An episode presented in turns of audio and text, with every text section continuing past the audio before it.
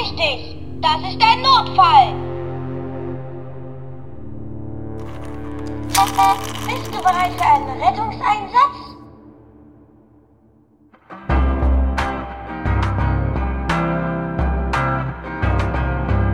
Hallo Ernstfall. Aufzeichnungen am Rande der Normalität.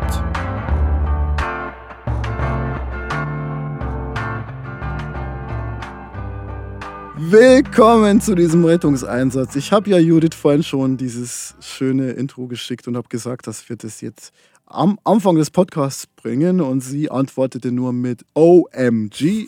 Hallo Judith. Hallo Franz. Magst du wissen, was die Geschichte dieses Feuerwehrautos ist?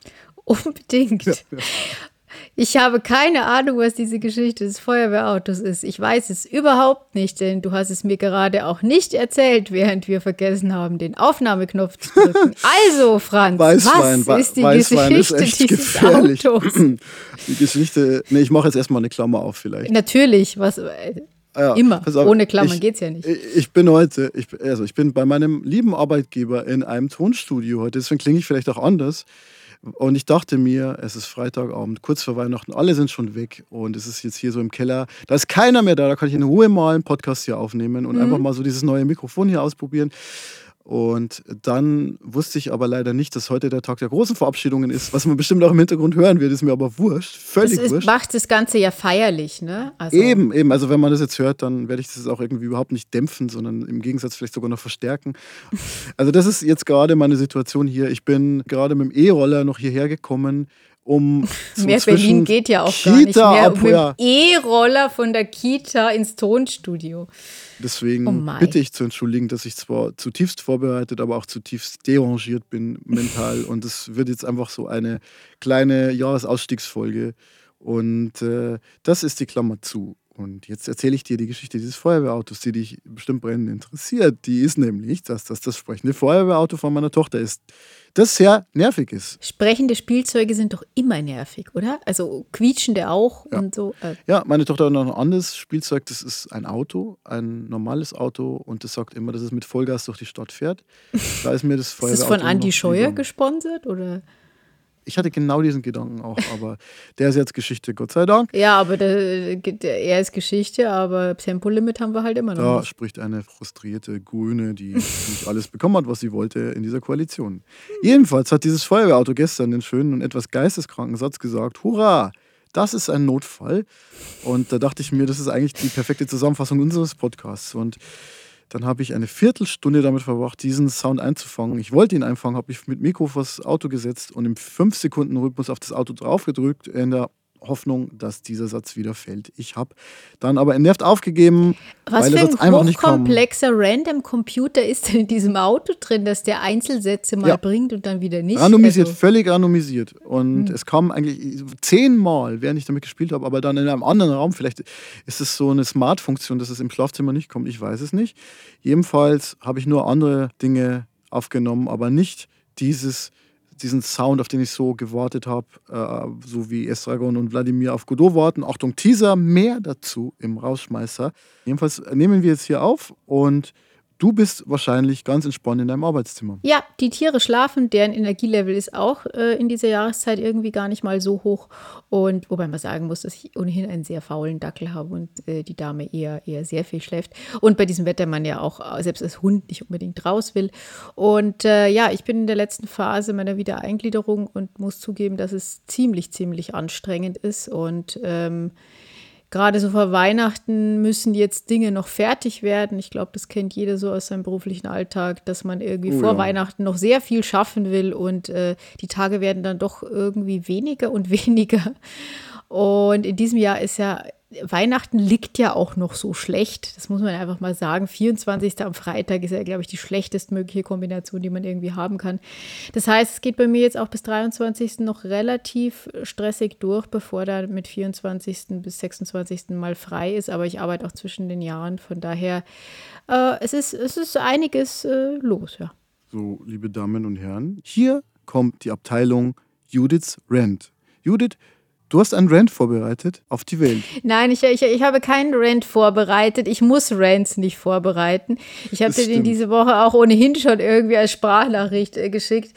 Ja, nein, ich hatte einfach, ich hatte einfach mal wieder einen sehr doofen Arzttermin in dieser Woche. Ähm, es ging um eine Knochendichte-Messung im Vorfeld war schon so ein ewiges Hin und Her. Zahlt das die Kasse, zahlt das die Kasse nicht? Ich hatte sehr viele falsche Informationen. Erst hieß es, ich könnte die gar nicht bekommen. Dann hieß es, ich kann sie auf jeden Fall bekommen. Also es war ein, ein ziemliches Chaos und äh, ich bin dann da am Mittwoch hin und hatte mich eigentlich eher auf so einen Streit um die Frage, ob das eine Kassenleistung ist oder nicht, äh, äh eingestellt. Darum ging es aber gar nicht, weil das tatsächlich alles relativ klar dann war. Nur äh, war ich geistig eigentlich so auf dem Punkt, das erledige ich jetzt schnell und dann gehe ich einkaufen. Also ich habe mir über diese Untersuchung selbst überhaupt keine Gedanken gemacht. Und irgendwie sind es oft die, für denen ich mir keine Gedanken mache, wo man dann irgendwie sehr unvorbereitet von irgendwas getroffen wird. Und ich habe das vor einem Jahr schon mal erzählt, dass diese Untersuchungen, wenn man in radiologischen Praxen geht, das sind sehr gut geölte Maschinen, diese Praxen. Äh, diese Gerätemedizin, da muss in kurzer Zeit sehr viel Menschenmasse durch diese Geräte geschleust werden, um die nötigen Untersuchungen zu machen. Ich meine das auch gar nicht so negativ, wie es klingt. Ich, ich finde, dass man da, man kommt da, wenn man mal den Termin hat, das dauert immer relativ lang, aber wenn man den hat, dann kommt man da auch irgendwie relativ schnell durch und das äh, läuft alles sehr routiniert. Das finde ich gar nicht so schlecht. Aber tatsächlich ist das Seltsame, dass man die vor- und Nachbereitungsgespräche dann immer mit irgendwelchen Ärzten hat, die eben in dieser Praxis sind, die man überhaupt nicht kennt. Ähm, die Namen versteht man unter den Masken ehrlich gesagt auch nie. Und ähm, die sitzen dann hinter so Plexiglasscheiben und teilen einem dann irgendwas mit. Und diesmal war es eben so, dass mir die Ärztin sagte, ich hätte eine Osteopenie was grob eine Vorstufe der Osteoporose ist, was eine Nachricht war, die ich so überhaupt nicht hören wollte, weil die also Das hat was mit den Knochen zu tun. Genau, also die Knochendichte ist vermindert und ähm, ich äh, nehme ja diese Antihormontherapie-Tabletten zu mir und die verringern die Knochendichte eben auch. Das heißt, äh, das ist eigentlich kontraindiziert, also von daher haben wir jetzt irgendwie ein Problem.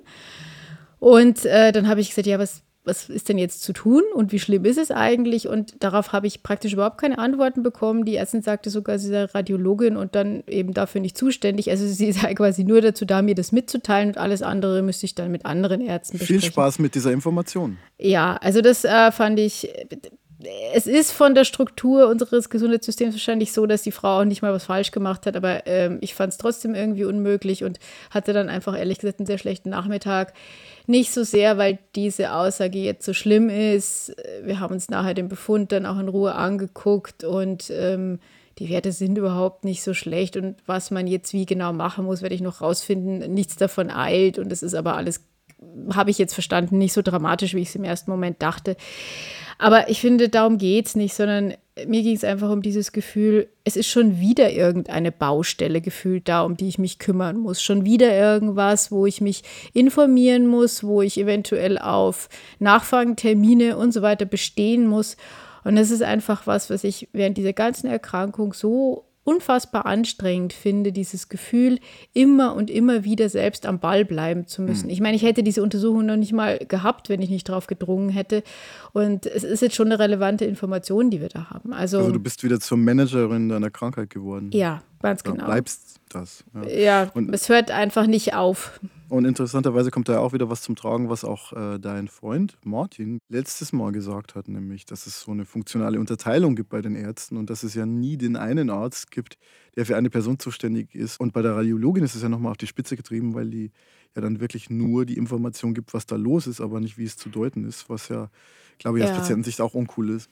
Deswegen hatte ich ja damals, als es um diese Voruntersuchungen ging, direkt nach meiner äh, Krebsdiagnose, habe ich ja wirklich äh, dann auch gesagt, ich möchte mit denen nicht sprechen, sondern ich möchte die Ergebnisse von den Untersuchungen, da wurden ja am Anfang sehr viele gemacht, äh, dann mit meinen Gynäkologen, Onkologen im Krankenhaus besprechen und nicht von irgendwem in irgendeinem Hinterzimmer ähm, irgendwas mitgeteilt bekommen, was ich dann nicht verstehe und mir dann aber auch nicht weitergeholfen wird. Und das war, glaube ich, eine, eine wirklich gute Entscheidung damals. Da war bei diesen Untersuchungen, kam zwar überall raus, dass alles ansonsten in Ordnung ist. Und natürlich wäre es schön gewesen, das einen Tag früher zu wissen, aber trotzdem ähm, war es für mich besser, das dann in so einem Rahmen, wo ich wenigstens den Namen des Arztes kenne, irgendwie zu erfahren und nicht Ja. von jemand Wildfremden. kann mir sehr gut vorstellen, dass es ziemlich anstrengend ist in diesem Jahresendstress. Ich kenne den auch.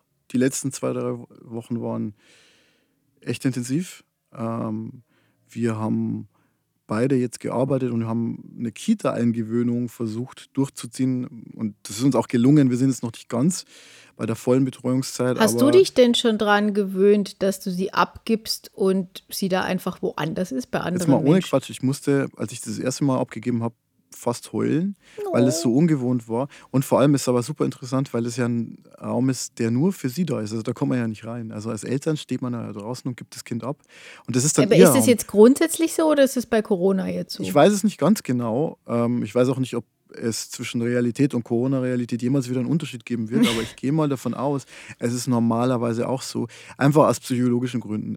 Ich glaube, es ist für die Kinder wichtig, dass sie da ihren eigenen Bereich haben, wo nur die Betreuerinnen und Betreuer zuständig sind und nicht die Eltern, um diese Schwelle irgendwie dann auch leichter zu machen und nicht zu sagen, oh, da ist, da ist jetzt meine Mama da und dann wird das alles so vermischt, glaube ich. Und äh, ich habe jetzt das erste Mal Bilder gesehen von meiner Tochter, wie die da so am Tisch sitzt mit den anderen Kindern. Die ist ja noch die kleinste und das ist schon sehr süß. Sie sah ein bisschen verloren aus, einfach weil die noch so klein ist, aber, aber auch glücklich. Und es gibt noch mehr News. Sie schläft jetzt in ihrem eigenen Zimmer, also nicht mehr bei uns im Schlafzimmer. Und es ist ihr völlig wurscht. Sie ist sehr souverän, also wahrscheinlich souveräner als wir. Und heute war sie beim Kinderarzt und sie war im Wartezimmer, also mit meiner Frau. Und dann sah sie ein anderes Mädchen ist dann da so hingelaufen. Erste Schritte. Das waren die ersten Schritte. Ja. die ersten Schritte im Wartezimmer. Das könnte ein moderner Romantitel sein. Ja, da sind wir wieder bei unserer ersten oder einer unserer ersten Folgen Thema Schwarzwaldklinik. Ja, Schwarzwaldklinik Junior oder so. Ja, es ist, es ist sehr toll, welche Entwicklungsschritte sie gerade macht. Und heute auch das erste Mal wirklich was selber gezeichnet. Man könnte jetzt vielleicht sagen, es ist keine Zeichnung im klassischen Sinne, Äh, eher abstrakt. Ja. Aber sie hat verstanden, wie man einen Bleistift hält und so. Also es geht rapide vorwärts. Und vielleicht ist sie im neuen Jahr, hat sie vielleicht schon einen eigenen Blog oder so oder ein eigenes TikTok-Game. Man weiß es ja nicht. Aber es ist sehr, sehr toll. Und das ist dann wirklich so, dass man sagt, okay, das tröstet einen, wenn es mal ein bisschen drunter und drüber geht und man das Gefühl hat, eigentlich ist das Kind das coolste Mitglied der Familie, das eigentlich alles sehr entspannt über sich ergehen lässt und eigentlich Spaß hat am, am Entdecken. Nicht so gestresst sehr, und nervös schön. wie die Eltern. Ja, also ich, ich würde aber sagen, wir sind, Ich Wir habe sind- dich geärgert. Ist ja gut. ja, ich weiß jetzt. wir sind beide, glaube ich, im Verhältnis zu anderen Eltern eher entspannt. So, also äh, wir, aber, aber natürlich sind wir auch ein bisschen hyperaktiv beide. Insofern, hibbelig sind wir beide mehr als unsere Tochter. Das kann man, glaube ich, schon sagen.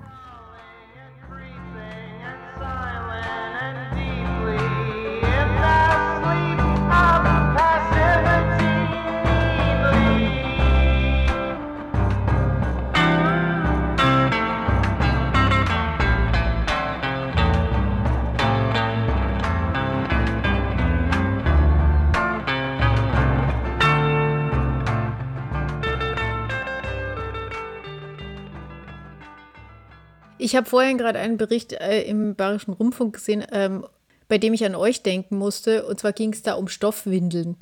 Und anscheinend Oh, hat irgendeine eine Mutter in, weiß ich nicht, Kam oder irgend sowas, hat in der lokalen Zeitung und dann auch mit äh, Online-Link im Internet äh, gesagt, sie näht jetzt Stoffwindeln und es sei doch irgendwie umweltschonender. Und aus Gründen, die ich wirklich nicht verstehe, ist äh, dann irgendwie über ihr der Zorn der Menschheit hereingebrochen, äh, dass sie ja ihre Kinder damit ins Mittelalter verbannen würde. Also ich meine, man kann zu Stoffwindeln so oder so stehen. Ähm, mir ist das Thema verständlicherweise total egal.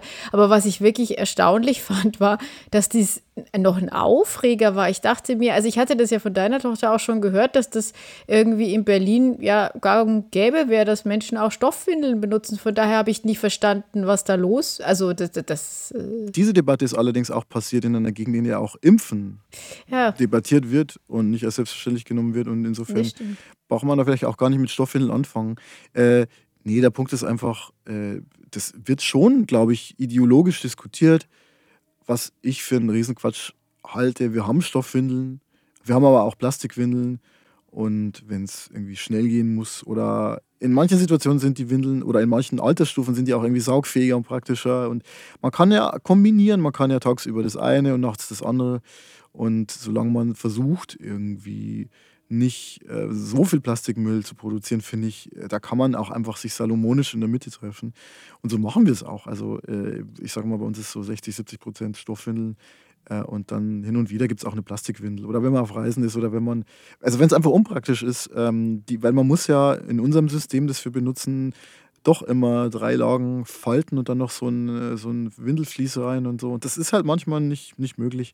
Und äh, abgesehen davon finde ich diese Debatte, die die Dame da aufgemacht hat, beziehungsweise die Leute, die dann reagiert haben, haben sie ja eigentlich aufgemacht, finde ich ein bisschen lächerlich, weil ähm, so nach dem Motto Mittelalter, okay, aber ja, ähm, es ist ja auch niemand im Mittelalter, wenn er ein Stoffhemd trägt, sondern ja, also kein, ich, ich, ich kein habe auch überhaupt nicht verstanden, aber vor allem nicht, wie, wie sich wie schnell der Volkszorn sich neuerdings ja, entzündet. Die Leute sind allgemein gereizt. Und weil dem so ist und weil jetzt bald Weihnachten kommt, dachte ich mir, wir machen jetzt noch so einen kleinen Weihnachtsausklang. Ja? Und äh, ich habe vorhin im Spiegel gelesen, dass der Herr Söder ja gesagt haben soll, dass ihn die Frau Merkel in schweren Zeiten quasi konfuzianisch-philosophisch SMS geschickt haben soll. Unter anderem soll sie ihm geschrieben haben, Regieren heißt Leiden.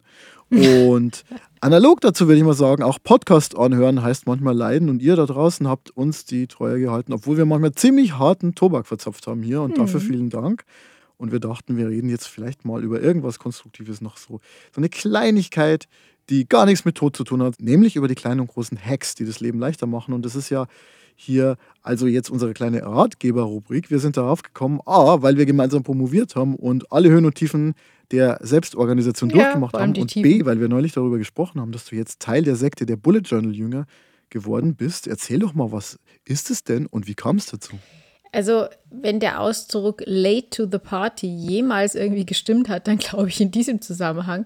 Äh, Bullet Journaling war irgendwie, ich weiß nicht, wann war das eine Mode? Vor sieben, acht Jahren. Als Facebook cool war. Was ich immer verstanden hatte, war, dass das Menschen sind, die dann ganz wunderschöne Notizbücher haben, in denen sie ihre Termine organisieren. Und ich hatte auch in den letzten Jahren Terminkalender und, und die ich auch als Notizbücher bei gerade im Theater irgendwie bei, bei Sitzungen und so weiter benutzt habe.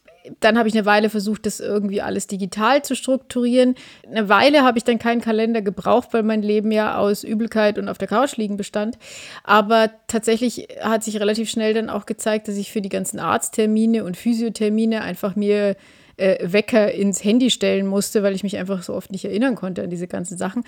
Und jetzt, wo ich wieder zu arbeiten angefangen habe und ich vor drei verschiedenen Rechnern sitze, weil es sich leider aus Datenschutzgründen nicht so lösen ließ, dass man das irgendwie alles an einem Rechner macht, habe ich jetzt verschiedenste Geräte und ähm, hatte dadurch irgendwie dieses Gefühl, ich möchte eigentlich wieder was, was Haptisches haben. Also das Buch ist quasi die Verbindung zwischen deinen digitalen Geräten. Könnte man, das könnte man so sagen. Und Ein analoger Hub. Wie haptisch.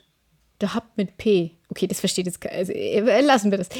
Ähm, Wortspiele am späten Abend. Im Audio funktioniert eigentlich nichts. Es funktionieren keine Bilder, keine Wortspiele. Wieso machen wir das eigentlich? Können wir nicht mal ein Video machen? Weil wir zu YouTube? hässlich sind für TikTok. YouTube. Ey, ganz ehrlich, es gibt so viele hässliche Leute auf YouTube, ganz ehrlich. Also, ja, nein, das war, das war tatsächlich ein Zitat aus dem anderen Podcast ähm, von zwei Strickerinnen. Denen wurde mal gesagt, sie machen ja nur keinen YouTube-Podcast, sondern einen Audio-Podcast, weil sie einfach so grottenhässlich sind. Ja, das sagt man doch immer unter Journalisten. Es gibt Leute, die haben ein Radiogesicht. Äh, ich glaube, wir machen vor allem auch deswegen einen Audio-Podcast, weil ich wirklich auch in dieser, in dieser Phase äh, der Chemotherapie nicht vor eine Kamera wollte. Aber ich will es auch immer noch nicht so, so wirklich. Ich habe eine Jogginghose an. Äh, ich nicht. Ich bin heute sogar mal halbwegs normal angezogen. Ich, ich, trage sogar Ohrringe. Was daran liegt, dass ich heute Morgen ein Interview mit einer Italienerin führen wollte, die natürlich nicht zum Termin gekommen ist, weswegen oh. das Schminken und vor dem Computer sitzen völlig umsonst war. Egal, anderes Thema. Zurück ich muss zum mich, Bullet Ich muss Journal. sagen, nein. nein. ich muss sagen, ich schäme mich. Ich schäme mich für meine Jogginghose heute, weil die sind alle da feierlich gekleidet und ich kam halt so von der Kita-Abholung direkt hierher Und hatte Ist es halt jetzt schon so weit, dass du mit Jogginghose rausgehst? Also ich meine, ich bin ja wirklich ein großer Verfechter der Jogginghose im Haus, aber draußen, du weißt, Karl Lagerfeld hat gesagt, dann haben wir das Leben nicht mehr im Griff. Und ich finde, er hat Ich recht. habe ja nicht mal diesen Podcast im Griff. Er hatte auch, er hatte auch recht. Er hatte auch recht. Helft mir. Leute, helft mir. Dazu auch später mehr in meinem Beitrag zu diesem Thema, nämlich Selbstmanagement. Genau. Judith, zurück zum Bullet ich mach's ganz Journaling. kurz. Was ich immer dachte und warum es mich einerseits angezogen, andererseits abgeschreckt hat, wenn man Bullet Journaling in äh, eine YouTube-Suche, eine Google-Suche eingibt, dann kommen Menschen, die kalligraphische und Aquarellmeisterwerke in irgendwelche Notizbücher malen und dann dazwischen einen Yoga-Termin eintragen. Das hat mit meinem Leben zu keinem Zeitpunkt was zu tun irgendwie. Also Leute, Und- die quasi so viel Zeit haben oder einfach prokrastinieren damit, dass sie Ja. Sachen so wunderschön machen, dass der Tag eigentlich schon vorbei ist, wenn sie dann mal das aufgeschrieben haben, was sie an dem Tag Genau. machen wollen. Und äh, dann habe ich mich aber irgendwann mal, und das ist, glaube ich, generell ein guter Rat im Leben, mal mit der ursprünglichen Idee befasst und äh, mir angeguckt, wie das eigentlich mal gedacht war. Und da geht es im Wesentlichen eigentlich nicht um diese ganzen schönen Zeichnungen, die kann man alle machen und ich versuche jetzt auch ein bisschen zu sketchen und so, aber darum geht es nicht, sondern es geht einfach darum, seinen Kalender, sage ich mal, per Hand selber zu zeichnen und deshalb genau die Abstände, die äh, Bereiche in seinem Kalender zu haben, die man auch wirklich braucht und die diese vorgedruckten Dinge irgendwie nie besonders gut für mich erfüllt haben. Und ähm, ein System aus wenigen Zeichen, ein eigenes Zeichen für eine Veranstaltung, äh, eins für Aufgaben, eins für Dinge, die man nicht vergessen sollte. Und die dann jeden Tag abzuarbeiten. Und alles, was an diesem Tag nicht abgearbeitet wird, wird auf den nächsten übertragen. Und ja, das ist eine gewisse Schreibarbeit. es ist eine Strafarbeit, oder? Es ist eigentlich so, dass Es sich ist eine gewisse oh Mann, Strafarbeit, ich hab's aber es- nicht geschafft. Ja. Ja, aber gleichzeitig ist es halt so, wenn man, man merkt, okay, diesen Termin übertrage ich jetzt gerade zum vierten Mal. Und dann ist immer so der Punkt, oder so nach dreimal soll man sich eigentlich fragen, okay, hat das Ding keine Priorität oder warum habe ich es nicht gemacht? Und entweder ist es nicht so wichtig, wie ich dachte, dann kann ich es gleich woanders hin planen. Oder ich muss es jetzt halt endlich mal tun. Und das finde ich äh, durch dieses System des Übertragens eigentlich ganz, also für mich funktioniert das ganz gut. Und gleichzeitig, wenn man dann so einen Tag mal abgearbeitet hat, übertragen, durchstreichen, erledigen, hat man auch das Gefühl, am Abend irgendwie mit diesem Tag abschließen zu können. Und das finde ich jetzt so in so einer Mindfulness-Richtung gar nicht so schlecht. Ich habe eine Empfehlung, die so ein bisschen in die Richtung geht und die vielleicht der eine oder die andere auch kennt, nämlich die Getting Things Done Methode von David Allen. Das ist ein Buch, das vor langer Zeit erschienen ist und es ist eine Selbstmanagement-Methode.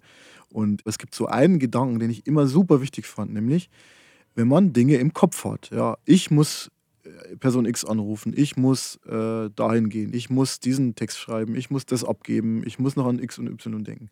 Dann blockiert einen das wahnsinnig im Kopf, ja. Und man denkt dann immer daran. Und es gibt ja Leute, die sagen, ja, das, ich habe das alles im Kopf.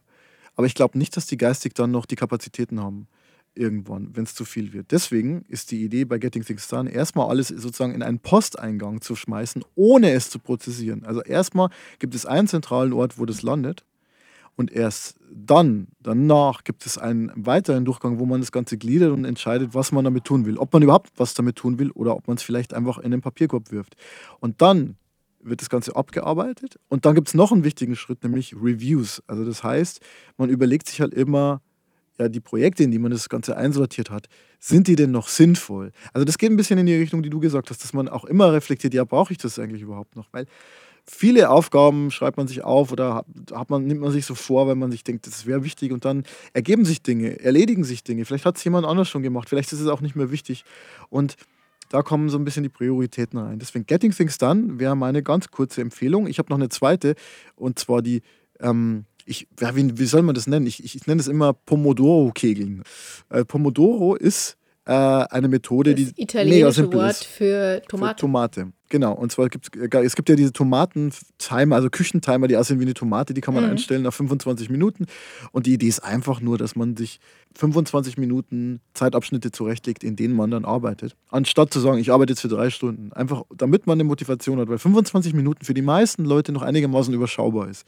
Das kriegt man. Ich glaube, man muss dazu sagen, das ist vor allem für Projekte, die jetzt, ähm, ich will gar nicht sagen, die privat sind, aber klar, wenn man in seinem Büro sitzt und irgendwas machen muss, dann ist es meistens so, dass man ohnehin einen gewissen Druck hat. Aber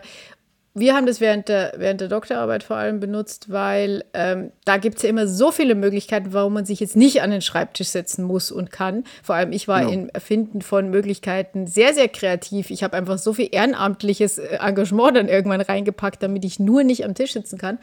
Und ähm, diese, äh, jetzt setze ich mal 25 Minuten hin, oder ich glaube, wir haben die sogar noch nach unten, wir haben 15 Minuten und so gemacht. Das Prinzip ist eigentlich, dass man irgendwann, wenn man diese Schwelle des Anfangens mal überwunden hat und dann schon mal drin ist, irgendwann tatsächlich auch nach diesen Zeiteinheiten nicht mehr aufhört, sondern sich denkt, ja, jetzt bin ich schon dabei, jetzt mache ich weiter. Und das hat für mich besser funktioniert als dein Getting Things Done. Mit dem hast du mich ehrlich gesagt ziemlich aggressiv immer gemacht. Aber das, das war immer Aha. so aufgeräumt und so proper und so. Und das war, äh, komm, wir haben doch Passt x-mal nicht in dein chaotisches deswegen. Leben mit deinem Nee, das, ja. das, das fand ich nicht so gut. Aber mit, mit den Pomodoros konnte ich was anfangen. Die Pomodoros sind tatsächlich für Selbstorganisation, wenn man also ein großes Projekt hat und man aber irgendwie sich so denkt, eigentlich ist es so groß, als dass ich überhaupt anfangen könnte, um den Arsch hochzukriegen. Und der Pomodoro-Kegel ist dann noch die Steigerung. Das ist wie beim Kegeln, da kann man diesen Tannenbaum kegeln. Ich weiß nicht, ob du das weißt. Also dann kann, muss man äh, eins, zwei, drei, diese ganzen Werte äh, kann man ja werfen. So, und dann äh, kann man es abstreichen, wie wir beim Tannenbaum, so Tannenbaumform. Und so kann man es auch machen mit Pomodoros. Das heißt, äh, da steht eine Minute, zwei, drei, vier und von manchen Minuten werden noch mehrere da. Also ein paar Minutenwerte einfach. Ist total random, egal wie es halt passt. Aber der Witz ist, wenn man überhaupt keine Kraft hat, dann sagt man, okay, ich mache jetzt nur eine kleine Minute. Und das reicht dann. Und dann streiche ich die ab. Und beim nächsten Mal mache ich dann zwei Minuten. Dann habe ich meine zwei Minuten schon mal erledigt und so weiter. Das ist dann sozusagen Pomodoro auf die Spitze getrieben, so ein bisschen wie, ja, wie, wie sagt man das? Eigentlich Tomatenmark, kann man sagen. Ja. Hm, So, so Apropos. Tannenbaum. Habt ihr schon einen? Nee, wir haben keinen, weil wir zu Oma fahren, zu beiden Omas und Mhm. deswegen dieses Jahr selber keinen haben. Wir werden nach Bayern fahren. Wie ist es bei dir? Wir haben noch keinen. Wir, also letztes Jahr hatten wir einen, der viel zu groß war, aber es war irgendwie noch der kleinste, den wir bei dem äh, Händler, wo wir waren, gefunden haben. Und in den ist er mit einem beherzten Sprung der Kater schon nach fünf Minuten reingesprungen und hat ihn komplett umgeworfen. Ähm, glücklicherweise haben wir keine zerbrechlichen äh, Sachen da dran gehängt, zumindest zu dem Zeitpunkt noch nicht. Es, ich, ich finde das prinzipiell schon schön. Äh, es ist aber ehrlich gesagt so, wir haben nicht so viel Platz, um da jetzt so einen riesen Baum hinzustellen. Das heißt, wir müssten was Kleineres finden. Und wir hatten bisher noch keine Zeit. Also ich hoffe, wir finden da nächste Woche noch was. Ähm, denn irgendwo müssen meine gestrickten Christbaumkugeln ja auch ihren Platz Die legendären von diesen skandinavischen Typen, oder? Genau, Ja, von Äh, Arne und Carlos. Oh, das klingt jetzt schon sehr nach Weihnachtsendstimmung. Das heißt, eigentlich müssten wir jetzt nur noch eine Genau, das wird machen. nämlich heute eine Kurzfolge, um uns für die Feiertage einzustimmen. Rausschmeißer. Es kennt ja praktisch jeder dieses schöne Theaterstück Warten auf Godot von Samuel Beckett. Und in dem warten, wie der Name schon sagt, zwei Landstreicher auf Godot. Aber Godot kommt nicht und sie bleiben trotzdem und verharren untätig. Und es gibt ja unterschiedliche Arten und Weisen, wie man das deuten kann. Aber eins ist klar, irgendwie macht das was mit dem Zuschauer, wenn man dann so wartet oder man so einer Szenerie beiwohnt, wo immer nur gewartet wird und wo nichts passiert. So richtig cool ist es nicht. Das ist eigentlich so eine sehr starke existenzielle Spannung, weil Menschen eigentlich immer handeln wollen. Es gibt ja sogar dieses psychologische Prinzip des Action Bias. Leute wollen was tun. Und ich musste daran denken, als ich neulich einen Artikel gelesen habe, der mein Rausschmeißer ist. Und zwar ist es ein Artikel der tollen Webseite TheVerge.com. Dort wird berichtet über eine Entwicklung im amerikanischen IT-Sektor. In den 80ern und 90ern hat man da bedingt durch, ja, ich sag mal, den Nationalismus der Trump-Administration diese Jobs wieder nach Amerika zurückgeholt. Und es gibt Firmen, wo das extreme Ausmaße annahmen. Also zum Beispiel die Consulting-Firma Infosys, die hat in kurzer Zeit 13.000 Jobs in den USA geschaffen. Und das Modell, das die fahren, ist, die stellen Leute an, frisch von der Uni, total unerfahren, aber die schicken die in interne Fortbildungen. So. Und dann wäre die Idee, wenn die fortgebildet sind, dann sind die loyal zur Firma und dann kann man die super einsetzen für tolle Projekte. Das Problem ist jetzt nur, die haben viele Leute eingestellt, die überhaupt nicht gebraucht werden. Und deshalb sitzen viele jetzt einfach rum. Die sitzen auf der virtuellen Bench, The Bench oder die Bank, wie beim Fußball, ja. Da sitzen ja auch Ersatzspieler auf der Bank und warten. Und die werden gut bezahlt und haben oft monatelang nichts zu tun. Klingt erstmal super, aber Ja, da dreht man durch, wenn man zu wenig Arbeit hat. die Hölle. Irgendwann ist das die Ja, absolute Hölle. Und auch den äh, Verwandten zu erzählen, ja, also ich arbeite da, aber ich mache halt nichts und dann kriege ich Geld, ist nicht geil. Und ich finde, das ist eigentlich ein schöner philosophischer Gedankenanstoß. Wenn die Menschen wirklich so kapitalistische Aufwand-Nutzmaximierer wären, von denen so in dieser klassischen ökonomischen Theorie die Rede ist, dann würden die Leute ja das total feiern, Geld zu verdienen und überhaupt keinen Aufwand zu haben. Aber die Leute drehen durch. Die wollen eigentlich nicht Geld fürs Nichtstun bekommen. Zumindest nicht in so einer Konstellation. Menschen wollen gebraucht werden. Und das zeigt dieser Artikel sehr schön anhand von einzelnen Interviews. Deshalb lautet meine Empfehlung, The Mess Comes Home of The Verge ist auf Englisch, aber why not? Und verlinkt ist es in den Show Notes. Ja, Tätigkeit und Untätigkeit ist eigentlich auch ein gutes Stichwort. Ich, äh, wie inzwischen ja auch alle wissen, bin ja ein, äh, eine große Verfechterin des Strickens beim Fernsehen, weil ich tatsächlich oft, wenn ich Filme oder Serien gucke, also bei einer Doku geht es jetzt vielleicht noch, wenn ich das Gefühl habe, da was zu lernen, aber so bei Filmen und Serien hätte ich eigentlich fast ein schlechtes Gewissen, wenn ich nichts dabei mache, also stricke ich da sehr viel. Und auch wenn man nie genug Socken und äh, Mützen und so weiter haben kann und ich auch noch heftig in der Produktion bin, dachte ich mir, so ein bisschen Christbaumschmuck wäre ja auch ganz nett. Und deshalb habe ich Papierstreifen besorgt und hatte den Plan, mit Martin Fröbelsterne zu falten. Ich weiß nicht, ob du die kennst, das sind so dreidimensionale Papiersterne, aus, die werden so aus vier Streifen äh, gefaltet. Und man muss dazu wissen, dass die benannt sind nach Friedrich Fröbel. Der ist ein Begründer der Kindergartenbewegung. Und eigentlich ist es auch so, dass. Das sollte ich äh, eigentlich wissen, weiß, oder? äh, Ich weiß jetzt nicht, ob es wirklich Kindergartenkinder sind, aber spätestens kleine Schulkinder können diese Sterne falten. Und wir haben das versucht und es gab dann irgendwann den Moment, wo wir mehrere misslungene Papierberge äh, Hund und Katze hingeworfen haben, damit die wenigstens damit spielen können, damit es nicht vollkommen umsonst war, weil wir uns die Anleitung, die dabei lag, gehalten haben. Es hat uns dann aber so gewurmt, weil, äh, wie Martin sagte, zwei Akademiker und eine Kindergartenaufgabe, das muss doch irgendwie gehen. How many academics does it take to? Genau. Ja. Make a Fröbelstern, genau. Und äh, das Witzige ist, wir haben uns dann ein Video angeguckt und dann war genau dieser Moment, den ich im Leben immer so witzig finde. Man hat es dann einmal verstanden und ab dem Zeitpunkt funktioniert es dann und man versteht sogar nachher gar nicht mehr, wo eigentlich das Problem war. Und äh, es sind jetzt fast alle Streifen verarbeitet und es liegt ein Berg Sterne auf dem Tisch. Und meine Empfehlung deshalb, einfach mal falten. Einfach mal falten und sich einfach mal bastelnderweise in die Weihnachtsstimmung hineingrooven. Das machst du, ich mache es nicht, denn ich mag basteln nur so mittel. äh, ich bin mehr so der Typ, der sich einfach seit Oktober auf Weihnachten freut, darüber habe ich schon mal geredet, aber dann eigentlich gar nicht so viel zu diesem Weihnachtsthema beiträgt, außer Geschenke kaufen für die Menschen, die sehr böse wären, wenn sie keine Geschenke bekämen und mich freuen und Glühwein trinken. Aber nicht mal das habe ich dieses Jahr geschafft, weil ich dauernd äh, so ein bisschen krank war und dann keinen Alkohol getrunken habe. Weil, wenn man ein Kind hat, das in der Kita ist, Da, damit es auch nicht zu positiv hier ausklingt, das wird erstmal nicht besser. Genau, es Alle Eltern, die ich kenne, sind ständig krank. Das, das mit der Gesundheit ist jetzt vorbei. Es wird jetzt alles erstmal nicht besser. Schöne Zeit für euch allen. Aber wir sind da. Wir sind für euch da, auch wenn es nicht gut ist. Das ist ja die wichtige Botschaft, ja. Wir sind solidarisch mit euch und ihr hoffentlich auch mit uns. Und dann kriegen wir das schon hin. Und vielleicht wird Weihnachten dann doch gar nicht so uncool. Ja. Irgendwie. Und wir hören uns dann im Januar wieder und wir erlauben uns jetzt mal die Freiheit, noch nicht genau zu wissen, wann. So Mitte Januar. Wir machen jetzt eine kleine Weihnachts-Winterpause und wenn wir dann wieder mit neuer Energie in den Schneemarkt starten, dann äh, geht's los mit der nächsten Folge. Hallo Ernstfall. So machen wir das. Habt eine schöne Zeit. Erholsame Tage. Bis dann. Tschüss. Ciao.